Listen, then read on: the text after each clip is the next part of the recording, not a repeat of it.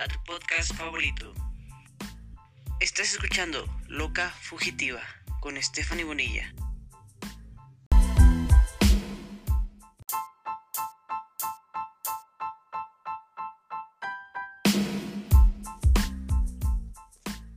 Como te ven, te tratan.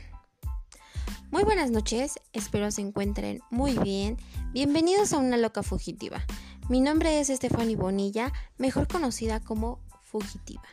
Y en este capítulo número 2 platicaremos de un tema que va relacionado con la frase que dije al inicio del programa. Y realmente no es un tema que la gente lo pueda tomar a bien, ya que es una frase que suena ofensiva y para algunas personas pueda llegar a ser este, discriminatoria. Pero no vamos por ahí.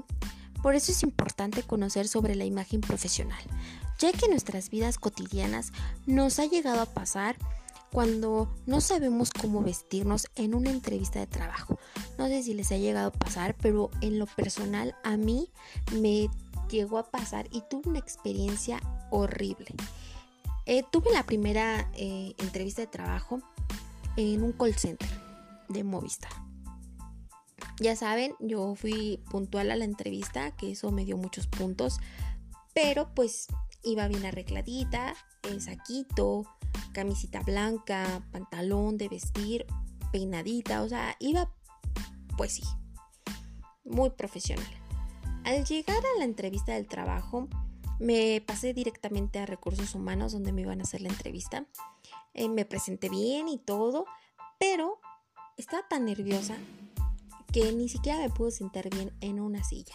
Me senté toda chueca y directamente vi al chavo. Me puse tan nerviosa que lo único que le dije fue gracias. Me, me pasmé toda, le dije gracias y me retiré. A partir de ahí dije, no, qué vergüenza. Y sobre todo la pena que tuve con el chavo y qué habrá pasado el chavo o qué habrá pensado el chavo de mí. Esta niña no, no nos iba a servir, no tiene la actitud, aptitudes no tiene, yo creo que él se imaginó, no sé, pero me puse a investigar más acerca de este tema que es imagen profesional. Estuve estudiándolo y bueno, ahorita sí me pongo nerviosa, pero ya trato de ser mucho mejor en mis cuestiones de trabajo. Pero les vuelvo a repetir, ¿cómo te das cuenta que una persona en una entrevista tiene una asesoría de imagen profesional? La imagen profesional, también conocida como ejecutiva, ha adquirido mayor relevancia tanto como por el competitivo del mercado laboral como la industrial. Y en las muchas empresas pues participan en este tipo de pues sí, de debate. Víctor Gordoa, fundador del Colegio de Imagen Pública, la define como la percepción que se tiene de una persona o institución por parte de grupos o objetivos como consecuencia del desempeño de una actividad profesional. Realmente eh, yo tuve que aprender cinco aspectos fundamentales. El primero es el tomar la identidad. Todo comienza por definir cómo quieres que te perciban y esto puede surgir que sea diferente de tu imagen personal, ya que hay aspectos que quizás no quieres que todo el mundo conozca de ti. Esta identidad se nutrirá de eventos como la carrera que estudies, del trabajo que hagas, la gente que conocerás y te enseñará en el camino.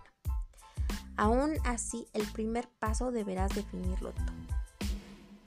Como les vuelvo a repetir, creo que este punto, o sea, no debes de perder tu esencia.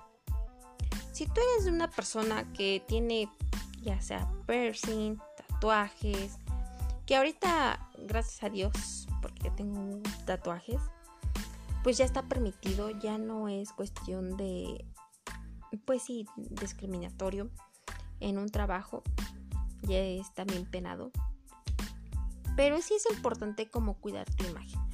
Yo no voy a ir con mi piercing o o mis tatuajes todos descubiertos a un, no sé, a una plática, a un a una mesa redonda donde vamos a platicar de algún tema importante, pues creo que ahí tienes que cuidar tu imagen. ya sea que te tapes, o sea, te peines, o sea, aunque tengas el cabello largo si eres hombre, pues peinarte, pues para dar una buena imagen. Creo que sí hay protocolos, pero no perder tu, tu esencia, tu identidad.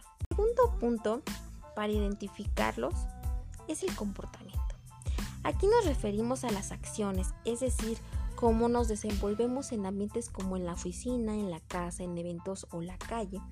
Se debe buscar ser congruente en, con el contorno y estar conscientes de que nuestro comportamiento tiene consecuencias, que un arranque súbito de ira puede cerrarnos puertas laborales si alguien con una cámara, eso es un ejemplo, una cámara nos graba y se vuelve viral, si es positivo, que bueno, pero si es negativo, ya nos amolamos, porque ahorita pues estamos más comprometidos a las redes sociales. Hay que tener ciertos comportamientos porque hay reglamentos. No nos vamos a ir a decir groserías, ya sea en un, no sé, en un hospital, que estemos, ¿qué pasó? Que un doctor diga, ¿qué pasó, güey? este, ya listo para entrar a tu consulta, pues obviamente no. Creo que también ellos tienen pues un, un lenguaje para poderse comunicar con nosotros. De igual manera, pues en cuestiones un maestro, que hay algunos maestros que sí, pero pues no le vas a hablar a un niño de primero o segundo de primaria con groserías. O sea, a eso me refiero, el comportamiento que te demos tenemos que tener y debemos de tener.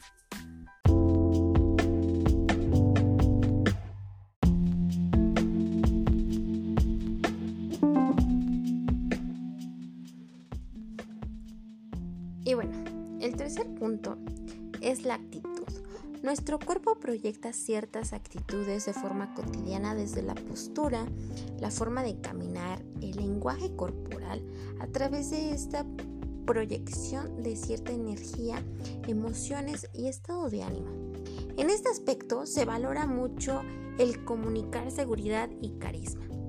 A manera de tips, te digo que no solamente veas tu postura ante un espejo, sino compárala lo que ves con fotografías y, videos de ti.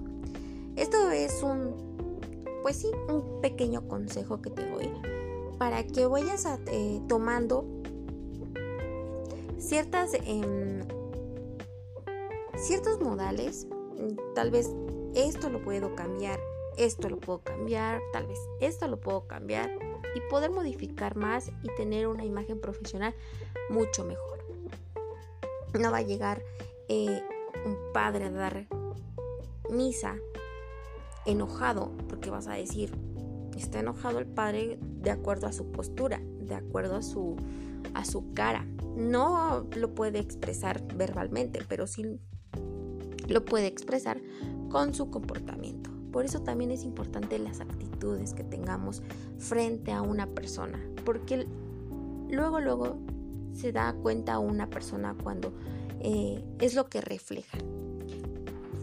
Pues que, puede ser que un profesor esté triste y te dé la clase bien, pero en sus facciones tú ves su actitud la ves diferente y dices, está mal el profesor, algo le pasa, que creo que a varios les ha pasado por, por estas situaciones, ¿no? Pero bueno, entonces hay que tratar de tener buenas actitudes, como yo siempre lo digo, el trabajo en el, eh, se quedan, todas las cosas del trabajo se quedan en el trabajo, todas las cosas de la casa se quedan en la casa y no vas a poder eh, mezclarlas porque si no vas a ser un desastre emocional en ti que tienes que relajarte demasiado. Entonces, el tercer punto pues es la actitud. El cuarto punto es el discurso. Este aspecto hace referencia a la forma en cómo nos comunicamos, tanto de manera oral como escrita. No es solamente el uso de las palabras de acuerdo a nuestra formación y experiencia, sino aspectos como pronunciación, dicción, modulación, tonos, acentos, volúmenes y timbre. Hubo una, buena redacción de una imagen positiva y profesional, mientras eh, errores de dedo y faltas de ortografía pueden perjudicarte demasiado en ti. Ya sea que estés haciendo una carta para algún directivo o algún, no sé, si vas en la escuela y necesitas, tienes un problema de académico, vas a tener que hacer una carta profesional, pues tienes que eh, tener buenos, buena escritura, buena redacción, no vas a ponerle, hola güey, este, jiji, ¿me puedes ayudar en un problema que tengo? pues obviamente no, y te van a cancelar esa carta y te van a decir, ¿sabes qué? Hazla correctamente porque va a un directivo. Creo que tenemos que conocer, o si vas eh, en una empresa a hacer una carta donde va dirigida a recursos humanos a petición de algo que tú quieres, pues no le vas a poner, oye, güey, ¿qué crees? Necesito que me, me pases, este, no sé, alguna falta que tengo en, laboral o en mi trabajo laboral necesito que me lo cambies. Obviamente, pues eso no va. Pues primero te lo van a rechazar y segundo, pues no, o sea, es va a falta de tu imagen profesional y que queremos que esto mejore. Y en quinto lugar,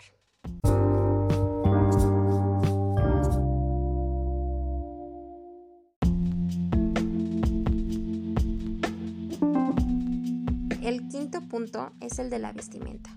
Puedes proyectar tu identidad a través de la vestimenta, accesorios y complementos. Hay que tomar en cuenta que no existen lineamientos universales en cuanto a la forma de vestirse. Considera la imagen que busca dar la profesión y formación, ya sea de acuerdo a lo que tú quieras. Un ejemplo, un abogado no se vestirá igual que un creativo publicitario o un emprendedor tecnológico no tendrá el mismo código de vestimenta que un ingeniero de obra. De la misma forma, dentro de una misma profesión como un doctor o un mercadólogo, la vestimenta varía de acuerdo a la tarea y ocasiones que tenga esta, pues esta profesión. Claro, bueno, estos son cinco tips que nos ayudará bastante para tener una buena idea. Como dice la frase, como te ven, te tratan que en cierta manera podría llegar a causar en varias ocasiones discriminación. Pero como lo dije al principio del programa, no vamos a entrar en esos temas porque pues eh, sería en otro capítulo que vamos a platicarlo.